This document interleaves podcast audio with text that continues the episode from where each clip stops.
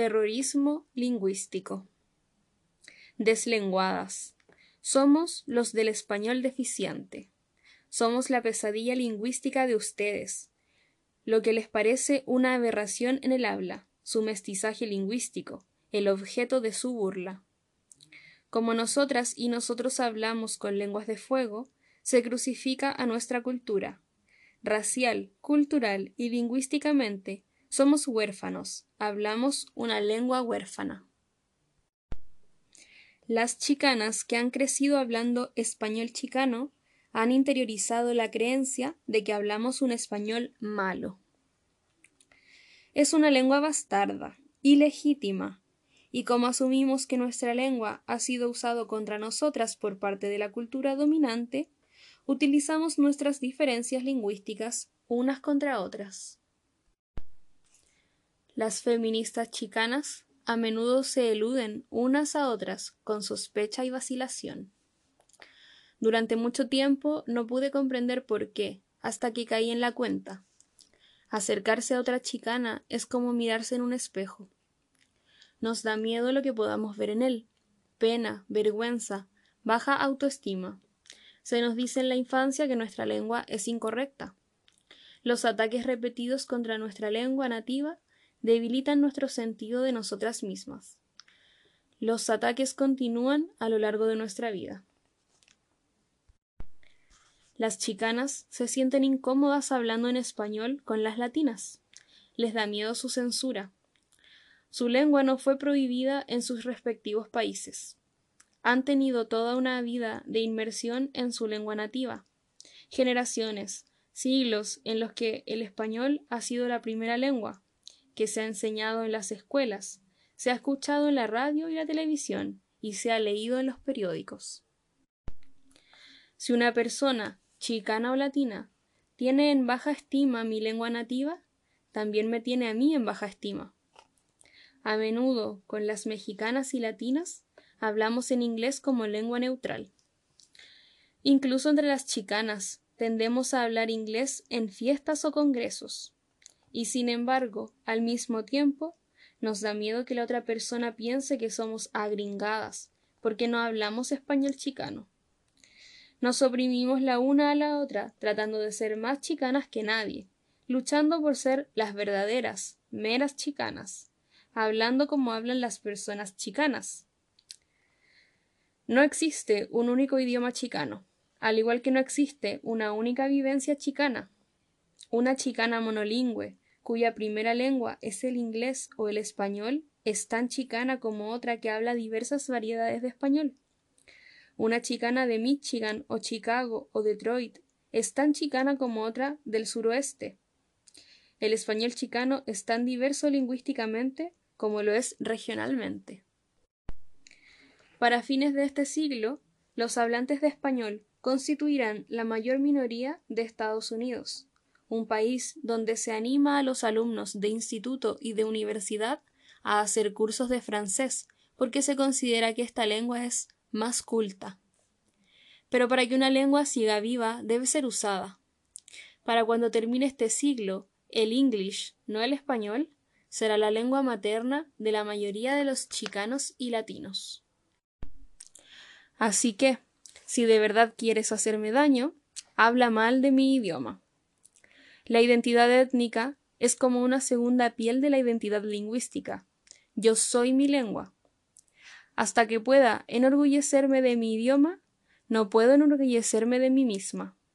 Hasta que pueda aceptar como legítimos el español chicano de Texas, el Tex-Mex y todas las otras lenguas que hablo, no puedo aceptar mi propia legitimidad hasta que sea libre de escribir en bilingüe y hasta que pueda saltar y cambiar de código sin tener que traducir todo el tiempo, mientras tenga que hablar English or Spanish, cuando preferiría hablar Spanglish, y mientras tenga que adaptarme a los hablantes de inglés en vez de que se acomoden ellos a mí, mi lengua seguirá siendo ilegítima.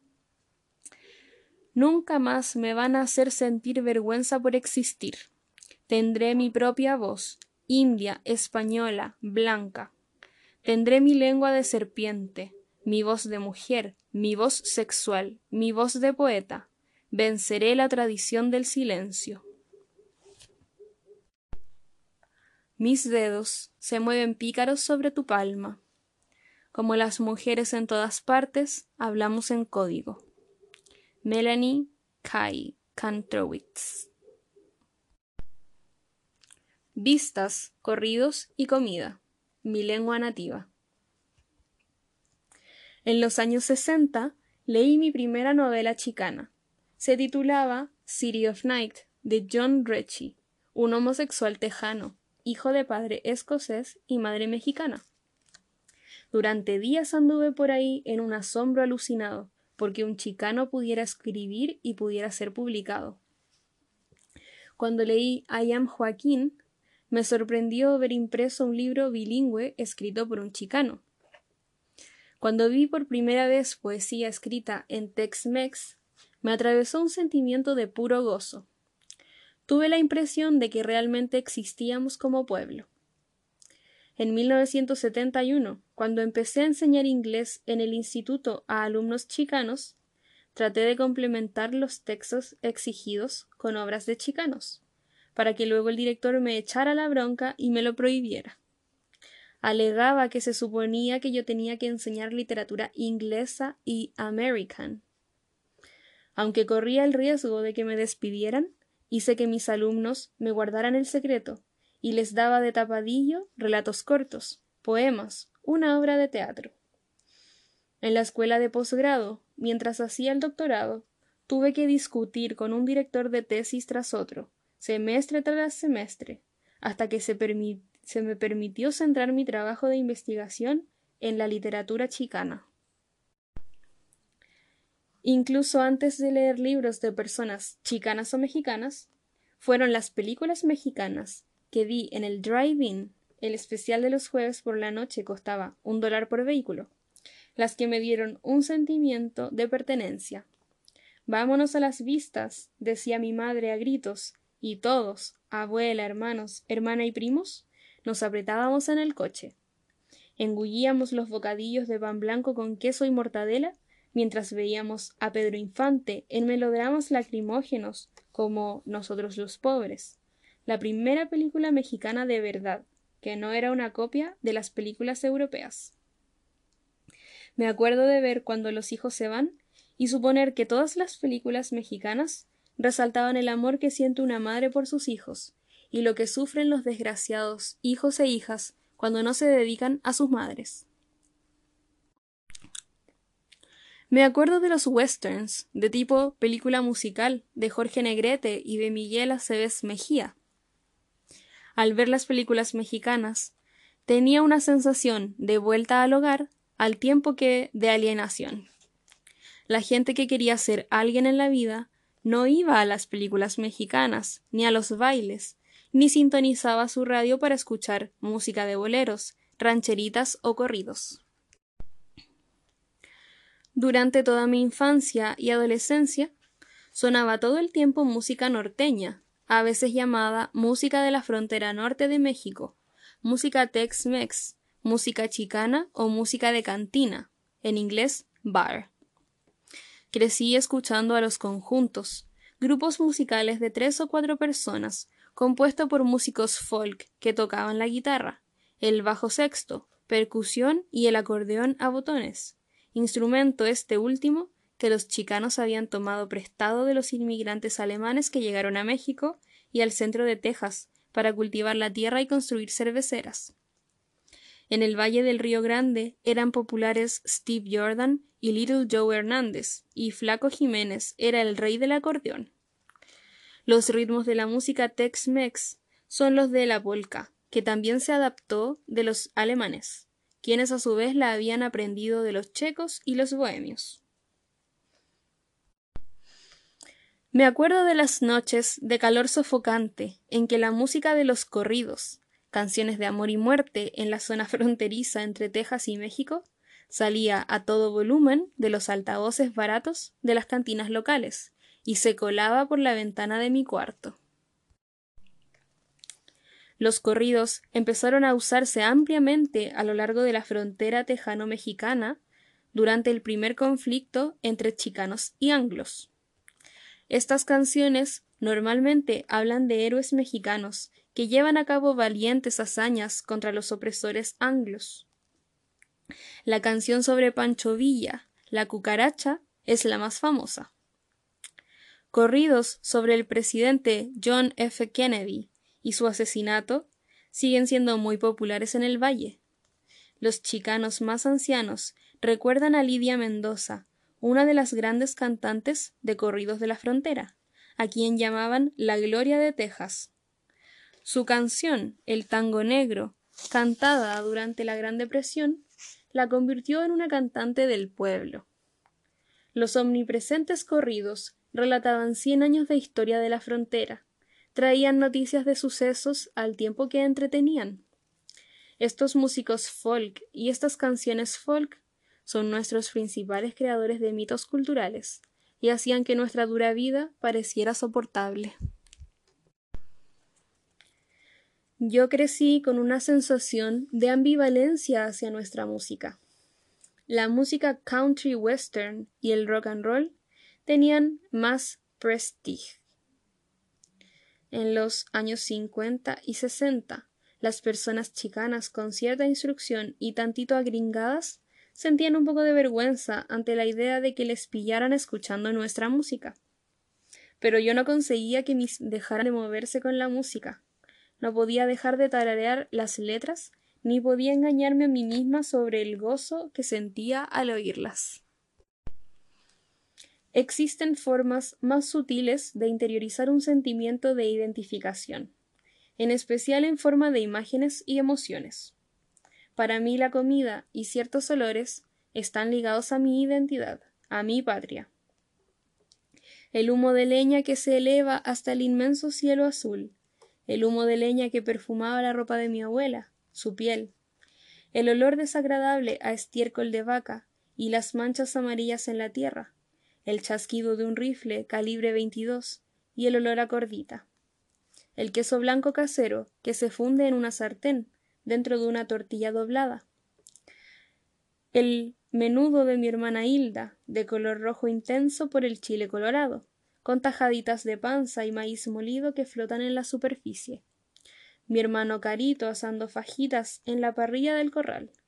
Incluso en este momento, a más de cinco mil kilómetros de distancia, Puedo ver a mi madre mientras especia la carne picada de ternera, cerdo y venado con chile. Se me hace la boca agua pensando en los tamales calientes, humeantes, que me estaría comiendo si estuviera en casa.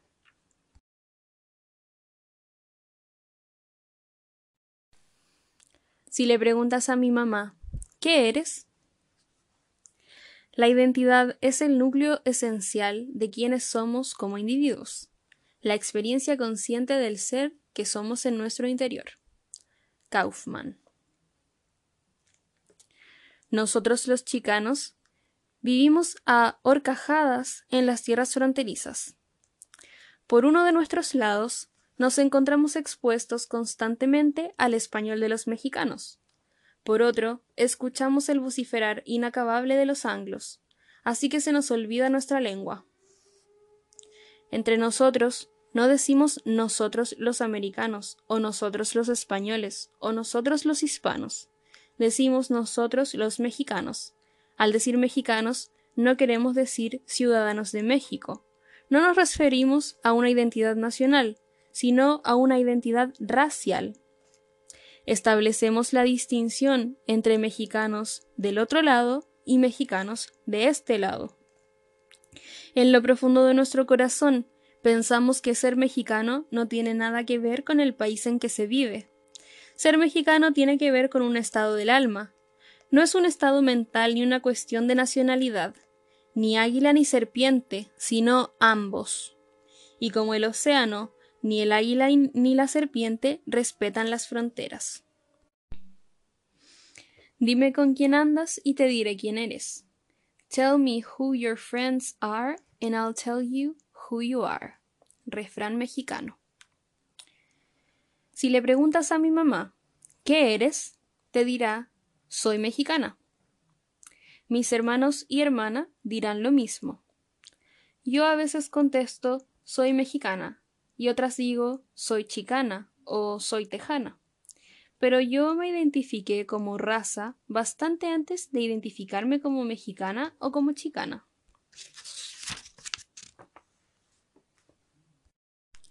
Como cultura, nos llamamos españoles cuando nos referimos a nosotros mismos como un grupo lingüístico y cuando escurrimos el bulto. Es en ese momento cuando nos olvidamos de nuestros genes indígenas predominantes. Somos indios en una proporción del 70 u 80%. Nos llamamos Hispanic o Spanish American o Latin American o latinos cuando nos vinculamos a otros pueblos hispanohablantes del hemisferio occidental y cuando escurrimos el bulto. Nos denominamos Mexican American para expresar que no somos ni mexicanos ni americanos, pero que somos más el nombre American que el adjetivo Mexican, y cuando escurrimos el bulto.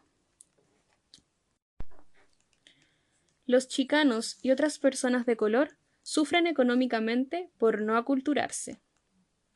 Esta alienación voluntaria, aunque forzada, deviene en conflicto psicológico, en una especie de identidad dual, no nos identificamos totalmente con los valores culturales angloamericanos, ni nos identificamos por completo con los valores culturales mexicanos. Somos una sinergia de dos culturas, con grados diversos de mexicanidad y de anglicidad.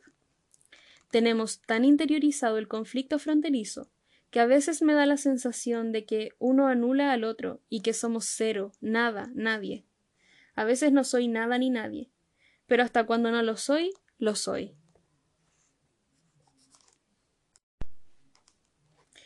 Cuando no escurrimos el bulto, cuando sabemos que somos más que nada, nos llamamos mexicanos, refiriéndonos a la raza y a los antepasados, mestizos cuando afirmamos nuestro linaje tanto español como indio, aunque raramente reconocemos nuestra genealogía negra.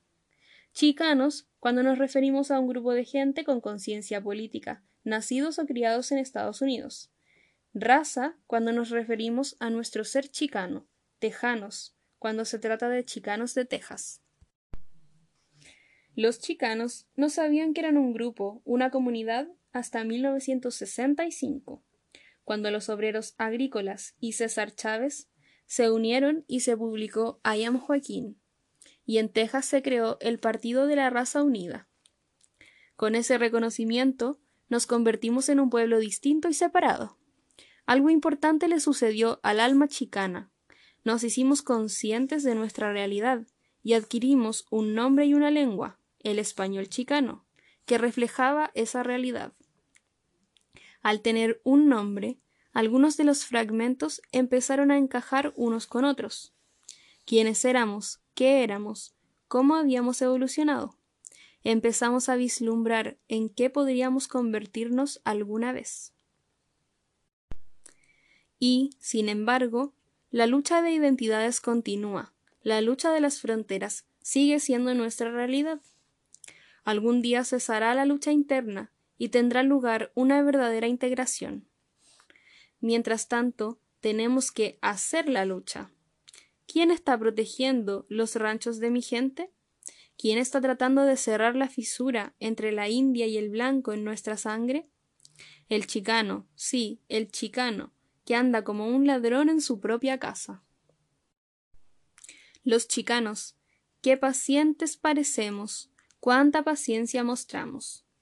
Es la serenidad del indio en nosotros. Sabemos cómo sobrevivir. Mientras otras razas han renunciado a su lengua, nosotros hemos conservado la nuestra. Sabemos lo que es vivir bajo los martillazos de la cultura dominante norteamericana. Pero más que contar los golpes, contamos los días, las semanas, los años, los siglos, las eras, hasta que las leyes y el comercio y las costumbres blancas se pudran en los desiertos que han creado y queden calcinados. Humildes pero orgullosos, quietos pero salvajes, nosotros, los mexicanos chicanos, pasaremos junto a las cenizas que se deshacen mientras nos dedicamos a nuestros asuntos. Obstinados, perseverantes, impenetrables como la piedra, y sin embargo, poseedores de una maleabilidad que nos hace inquebrantables, nosotros, las mestizas y mestizos, perduraremos. 6. Tlapalli, el sendero de la tinta roja y negra. De la pobreza, poesía.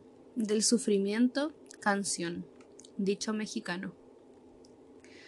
Cuando yo tenía 7, 8, 9, 15, 16 años, leía en la noche con una linterna bajo las mantas, ocultando a mi madre mi insomnio autocompuesto.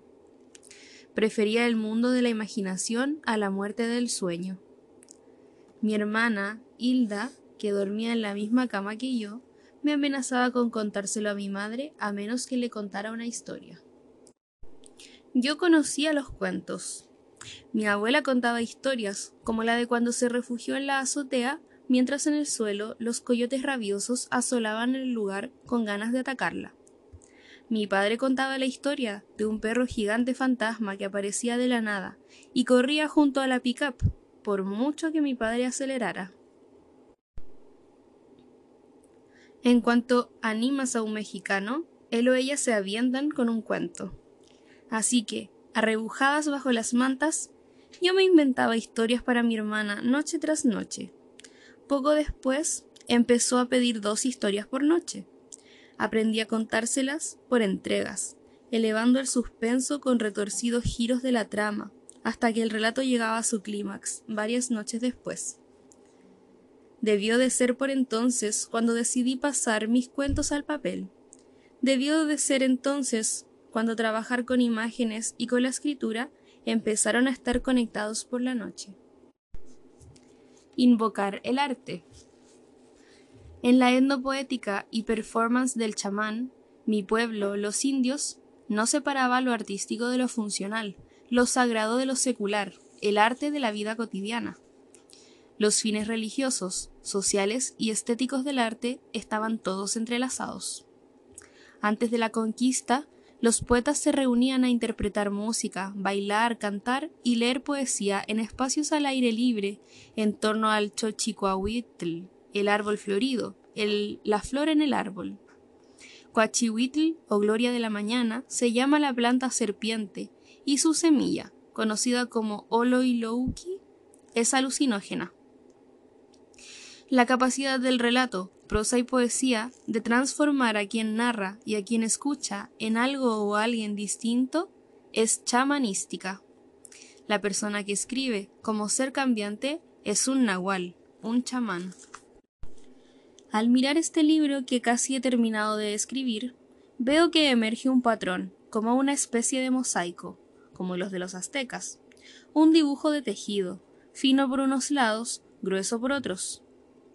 Veo una preocupación por la estructura profunda, la estructura subyacente, por la pintura de yeso del fondo que es rojo tierra, negro tierra. Puedo distinguir la estructura profunda, el andamiaje, si consigo construir bien el esqueleto, entonces añadirle carne no conlleva demasiadas dificultades. El problema es que a menudo los huesos no existen antes de la carne, sino que están moldeados tras discernir una vaga y amplia sombra de su forma, o tras descubrirla durante los estadios primeros, medios y finales de la escritura. Muchas capas superpuestas de pintura, superficies ásperas, superficies suaves, me hacen darme cuenta de que también me importa la textura. Además, veo el color apenas contenido que amenaza con rebasar los contornos del objeto que representa y verterse sobre otros objetos más allá de los límites del marco. Veo una hibridación de metáforas, diversos tipos de ideas que surgen aquí y allá, llenas de variaciones y contradicciones aparentes, aunque creo que en un universo ordenado, con una estructura donde todos los fenómenos están relacionados entre sí e imbuidos de espíritu. Este producto casi terminado me parece un ensamblaje, un collage, un trabajo de Shakira con diferentes motivos y un núcleo central que a veces aparece y otras desaparece en una danza loca. Todo esto posee mente propia, que se escapa de mí e insiste juntar las piezas de su propio puzzle, con una mínima guía de mi voluntad. Es una entidad rebelde, obstinada, una niña precoz obligada a madurar demasiado rápido, áspera, inflexible, con pequeñas plumas que sobresalen aquí y allá, pelo animal, ramitas, barro. Mi niña, pero no por mucho tiempo. Este ser hembra está enojado, triste, jubiloso, es coatlicue, paloma, caballo, serpiente, cactus. Aunque es una cosa defectuosa, una cosa torpe, compleja, que tantea a ciegas. Para mí está viva, infundida de espíritu. Le hablo, me habla.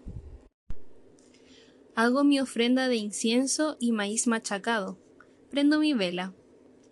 En mi mente a veces digo una plegaria, una afirmación y una enunciación de intenciones. Luego abro la llave, lavo los platos o mi ropa interior, me doy un baño o friego el piso, este periodo de inducción dura a veces unos pocos minutos, a veces horas, pero siempre me enfrento a una resistencia. Algo en mí no desea hacer esta escritura, pero una vez que estoy inmersa en ella, puedo pasar de 15 a 17 horas en una sesión y no deseo dejarlo. Mis historias son actos encapsulados en el tiempo, representados cada vez que se leen en voz alta o en silencio. Me gusta pensar en ellos como performances y no como objetos muertos e inertes, como la estética de la cultura occidental considera las obras artísticas.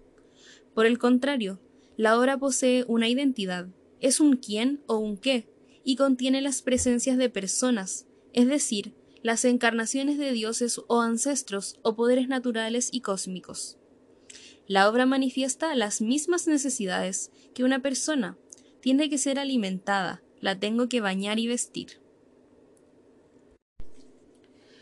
Cuando se le invoca en un ritual, el objeto evento está presente, es decir, es representado, es a la vez una cosa física y el poder que la infunde.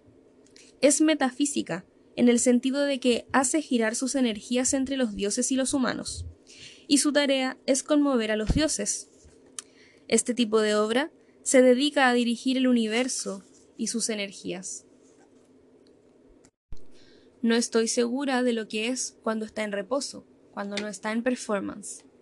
Puede que entonces no sea una obra, o puede que sí.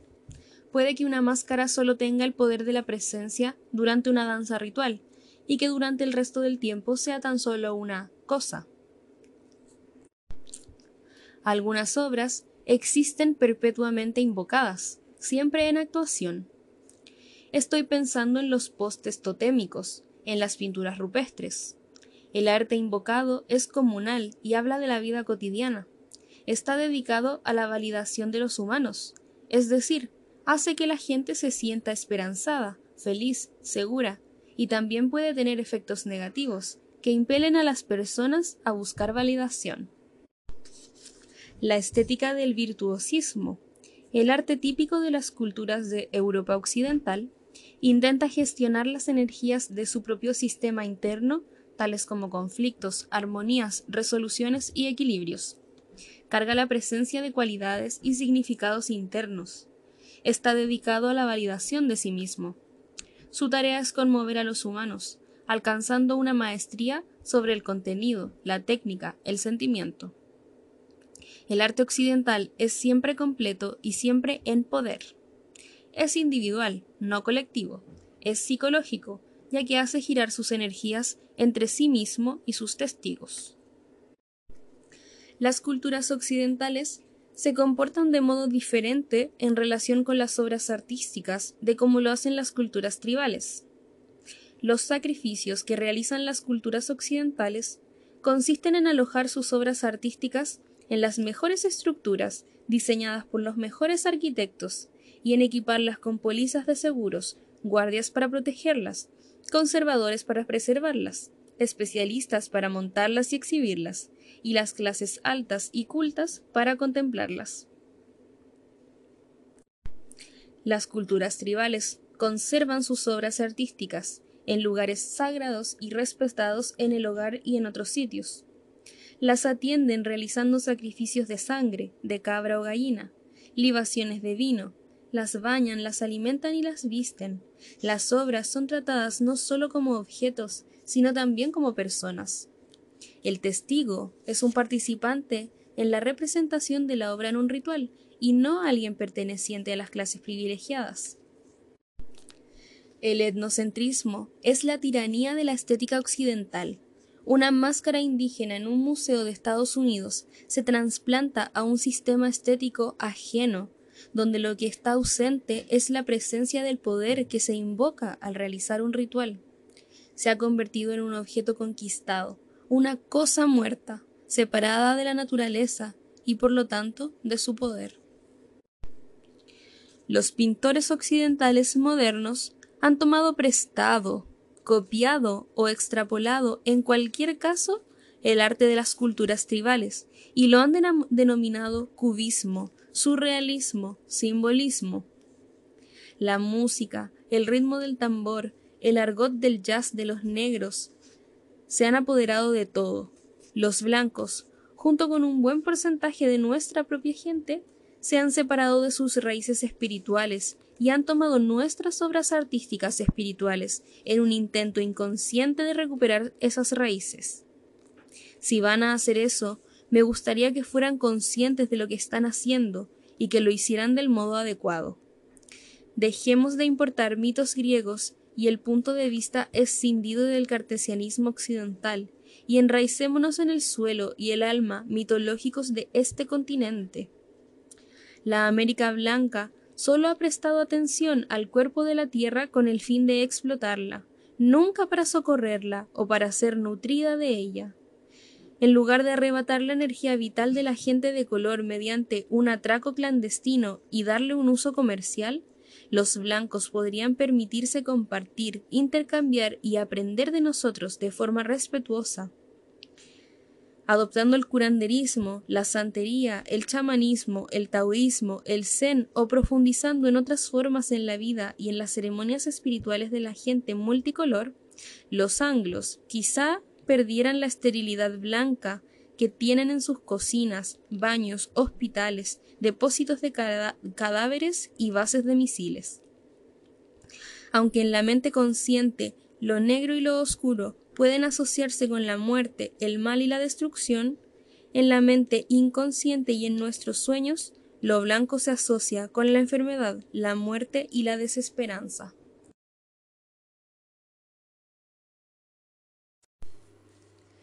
Esperemos que la mano izquierda, la de la oscuridad, lo femenino, lo primitivo, pueda distraer el impulso diestro, indiferente, racional, suicida, que sin control podría convertirnos a todos en lluvia ácida en una fracción de milisegundo. Nicuicani, yo, la cantora. Para los aztecas, Tliyi la tinta negra y roja de sus códices, eran los colores que simbolizaban la escritura y la sabiduría, writing and wisdom. Ellos creían que se podía alcanzar la comunicación con lo divino por medio del símbolo y la metáfora, por medio de la poesía y la verdad, y que el topán, lo que está arriba, los dioses y el mundo del espíritu, podría ser reunido con el Mictlán, lo que está abajo, el inframundo y la región de los muertos. Poeta. Ella vierte agua de la boca de la bomba, baja la palanca, la alza, la baja, la alza. Sus manos empiezan a sentir el tirón desde las entrañas, el animal vivo que resiste, un suspiro se eleva de las profundidades. La palanca se convierte en algo salvaje en sus manos. El agua fresca potable sale a borbotones, le salpica la cara, el golpe de la luz nocturna llena el cubo. Una imagen es un puente entre la emoción evocada y el conocimiento consciente. Las palabras son los cables que sostienen el puente. Las imágenes son más directas, más inmediatas que las palabras, están más cercanas al inconsciente. El lenguaje de las imágenes precede al pensamiento articulado en palabras, la mente metafórica antecede a la conciencia analítica. El estado chamánico. Cuando creo historias en mi mente, es decir, cuando permito que las voces y las escenas se proyecten en la pantalla del interior de mi mente, yo entro en trance.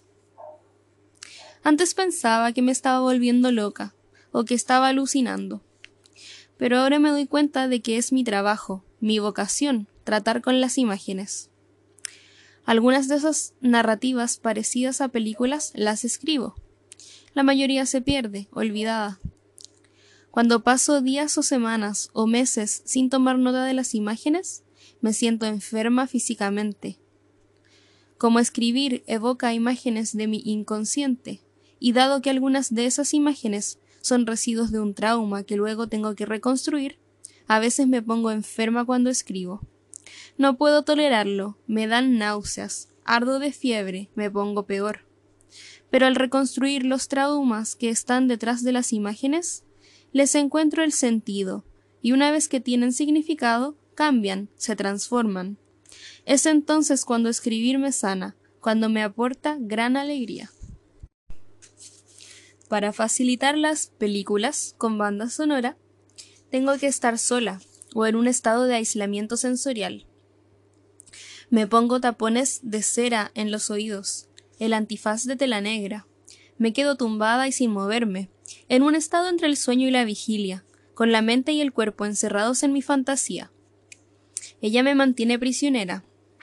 Mi cuerpo experimenta sucesos. Al principio es como estar en un cine, como una mera espectadora. Gradualmente me enfrasco tanto en las actividades, las conversaciones, que me convierto en participante del drama. Tengo que hacer un esfuerzo para desconectar o escapar de mi historia animada. Tengo que dormir algo para poder escribir mañana. Sin embargo, me siento atrapada por una historia que no me suelta. Fuera del cuadro, soy directora, guionista, cámara. Dentro del cuadro, soy los actores, hombres y mujeres. Soy arena del desierto, montaña, soy perro, mosquito. Puedo sostener una película de entre cuatro y seis horas. Cuando me pongo de pie, puedo sostener varios cortos de una duración que varía entre 5 minutos y media hora. Normalmente, estas narrativas son las hijas de relatos que he representado en mi mente durante periodos de aislamiento sensorial. Mis sueños despiertos tienen que ver con los cambios, cambios de pensamiento, de realidad, de género. Una persona se metamorfosea y se convierte en otra, en un mundo en el que la gente vuela por el aire, se cura de heridas mortales. Juego con mi ser, con el alma del mundo. Soy el diálogo entre mi ser y el espíritu del mundo. Me transformo a mí misma, transformo el mundo. A veces le doy a mi imaginación un uso más extraño. Elijo palabras, imágenes y sensaciones corporales y las animo para imprimirlas en mi conciencia llevando a cabo de ese modo transformaciones en mi sistema de creencias y reprogramando mi conciencia. Esto implica mirar a mis demonios interiores a la cara y luego decidir en mi psique qué deseo. A los que no quiero, los mato de hambre, no los alimento con palabras, imágenes o sentimientos. No paso tiempo con ellos, no comparto mi hogar con ellos. Abandonados, se van. Esto es más costoso que sencillamente generar historias. Solo puedo sostener esta actividad durante unos pocos minutos. Escribo los mitos en mí, los mitos que soy, los mitos en los que quiero convertirme. La palabra, la imagen y el sentimiento poseen una energía palpable, una especie de poder. Con imágenes domo mi miedo, cruzo los abismos que tengo por dentro, con palabras me hago piedra, pájaro, puente de serpientes, arrastrando a ras del suelo todo lo que soy, todo lo que un día seré. Los que están mirando, leyendo, los que se cuentan o refieren lo que leen, los que vuelven ruidosamente las hojas de los códices, los que tienen en su poder la tinta negra y roja, la sabiduría, y lo pintado. Ellos nos llevan, nos guían, nos dicen el camino. Escribir es un acto sensual. Tallo mi cuerpo como si estuviera lavando un trapo. Toco las saltadas venas de mis manos, mis chichis adormecidas como pájaras al anochecer. Estoy encorvada sobre la cama. Las imágenes aletean alrededor de mi cama como murciélagos. La sábana como que tuviese alas. El ruido de los trenes subterráneos en mi sentido como conchas. Parece que las paredes del cuarto se me arriman cada vez más cerquita. Elegir imágenes del ojo de mi alma. Buscar las palabras adecuadas para describir esas imágenes.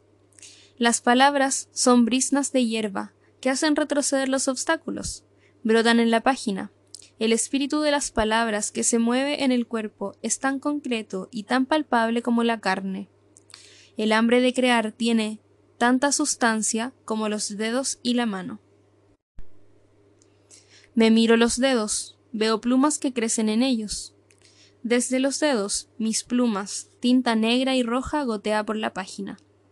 Escribo con la tinta de mi sangre. Escribo en rojo, tinta, conociendo íntimamente el suave tacto de la piel, su mudez antes de que yo me vierta sobre las entrañas de los árboles. A diario planto batalla contra el silencio y el rojo.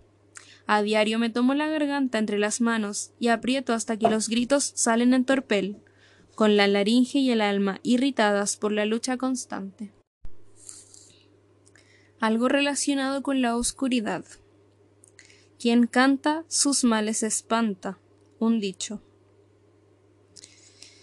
El sapo sale de su escondite en el interior de los lóbulos de mi cerebro. Va a suceder otra vez el fantasma del sapo que me traicionó. Lo sostengo en mi mano. El sapo me está solviendo la fuerza de las venas, chupa mi pálido corazón. Soy un cuero seco de serpiente.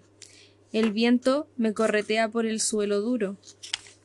Trozos de mí esparcidos por el campo. Y aquí en la oscuridad me encuentro con la araña tullida que trepa por la canaleta. El periódico de ayer revolotea en el agua sucia de lluvia. Musa, bruja, venga, cúbrase con una sábana y espante mis demonios, que a reempujones y a cachetadas me roban la pluma, me rompen el sueño. Musa, misericordia. Óigame, musa bruja, ¿por qué huye usted en mi cara? Su grito me desarrolla de mi caracola, me sacude el alma, Vieja, quítese de aquí con sus alas de navaja. Ya no me despedace mi cara. Vaya con sus pinche uñas que me desgarran de los ojos hasta los talones. Váyase a la tiznada, que no me coman, le digo, que no me coman sus nueve dedos caníbales. Hija negra de la noche, carnala, ¿por qué me sacas las tripas? ¿Por qué cardas mis entrañas? Este hilvanando palabras, con tripas, me está matando. Hija de la noche, vete a la chingada. Escribir produce ansiedad. Mirar dentro de mí misma y de mi experiencia, mirar a mis conflictos, me genera ansiedad. Ser escritora se parece mucho a ser chicana o ser queer. Mucho retorcerse, darse contra todo tipo de muros. O lo contrario, nada definido o definitivo, un estado de limbo sin límites, en el que floto y pateo con los talones, rumio, filtro, hiberno y espero a que suceda algo. Vivir en un estado de desasosiego psíquico, en un borderland, es lo que hace que los poetas escriban y los artistas creen. Es como una espina de cactus metida en la piel, por la inquietud se mete más y más adentro, y yo no hago más que empeorarlo al hurgarme. Cuando empieza a infectarse, tengo que hacer algo para acabar con la irritación y comprender por qué me sucede. Desciendo hasta lo profundo, hasta el lugar donde está clavada en mi piel y la arranco, jugando con ella como con un instrumento musical, apretando con los dedos, haciendo que el dolor se intensifique antes de que se alivie. Luego sale. Ya no hay dolor, ya no hay ambivalencia, hasta que otra espina perfora la piel. Eso es lo que es la escritura para mí, un ciclo interminable de intensificar el dolor y aliviarlo, pero siempre creando significado de la experiencia, cualquiera que sea. Mis flores no dejarán de vivir, mis canciones no terminarán nunca. Yo, cantora, las entono, se esparcen, se extienden. Cantares mexicanos. Para escribir, para ser escritora, tengo que confiar y creer en mí misma como hablante, como voz para las imágenes. Tengo que creer que soy capaz de comunicar con palabras y con imágenes y que puedo hacerlo bien. Una falta de fe en mi ser creativo es una falta de fe en mi ser total, y viceversa. No puedo separarme mi escritura de ninguna parte de mi vida. Todo es uno. Cuando escribo, es como si estuviera tallando hueso. Es como si estuviera creando mi propio rostro, mi propio corazón, un concepto náhuatl. Mi alma se crea a sí misma por medio del acto creativo. Está rehaciéndose constantemente y dándose a luz a sí misma por medio de mi cuerpo.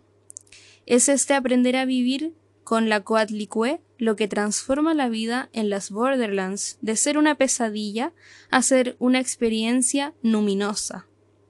Es siempre un sendero estado hacia otra cosa. In Chochitl, in Cuicatl. Ella escribe mientras otras personas duermen. Algo está intentando salir. Ella lucha contra las palabras, las empuja hacia abajo, hacia abajo, una mujer con náuseas matutinas en mitad de la noche. Cuánto más fácil sería gestar un bebé durante nueve meses y luego expulsarlo para siempre. Estos continuos embarazos múltiples la van a matar. Ella es el campo de batalla para la pelea campal entre su imagen interior y las palabras para intentar recrear esa imagen. Una musa bruja no tiene educación. ¿Es que no sabe que las noches son para dormir? Ella se acerca demasiado a la boca del abismo. Titubea en el borde, intentando mantener el equilibrio, mientras decide si tirarse o tratar de encontrar un camino más seguro para descender.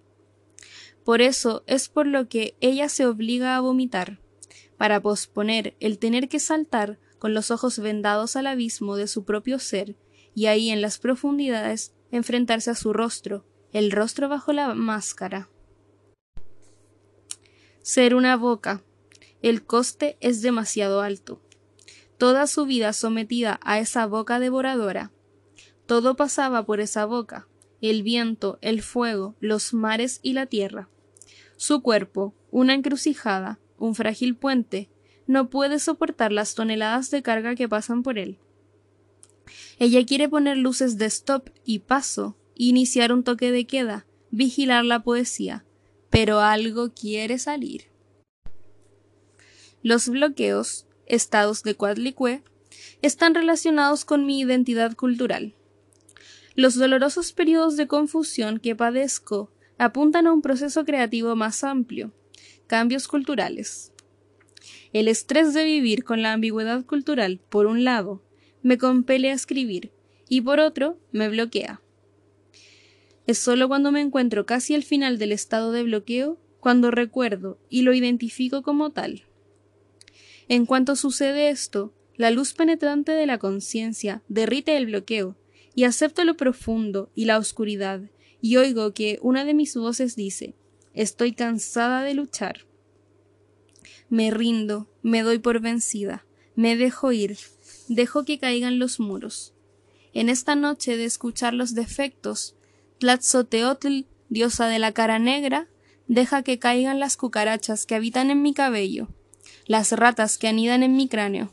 Sácame los ojos rengos, haz salir a mi demonio de mi cueva nocturna, préndele fuego al tigre que me acosa, afloja las caras muertas que me roen los pómulos. Estoy cansada de resistir, me rindo, me doy por vencida, me dejo ir, dejo que caigan los muertos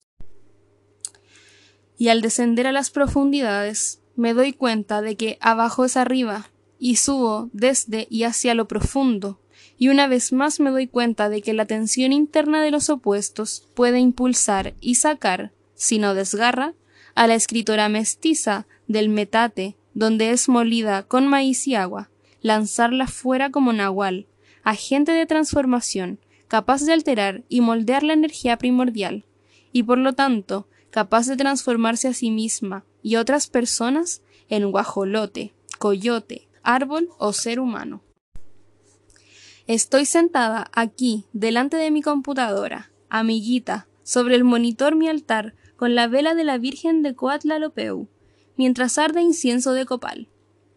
Mi compañero, un bastón de madera en forma de serpiente, adornado con plumas, está situado a mi derecha, mientras reflexiono sobre las formas en que la metáfora y el símbolo concretan el espíritu y eterealizan el cuerpo. La escritura es toda mi vida, es mi obsesión. Este vampiro, que es mi talento, no tolera la existencia de otros pretendientes. Cada día lo cortejo, ofrezco mi cuello a sus dientes. Este es el sacrificio que requiere el acto de creación, un sacrificio de sangre, pues solo a través del cuerpo, solo abriendo la carne, se puede transformar el alma humana. Y para que las imágenes, las palabras y las historias tengan este poder transformador, deben surgir del cuerpo humano, en carne y hueso, y del cuerpo de la tierra, piedra, cielo, líquido, suelo. Este trabajo, estas imágenes que perforan la lengua o los lóbulos de las orejas con espinas de cactus, son mis ofrendas, son mis sacrificios de sangre aztecas.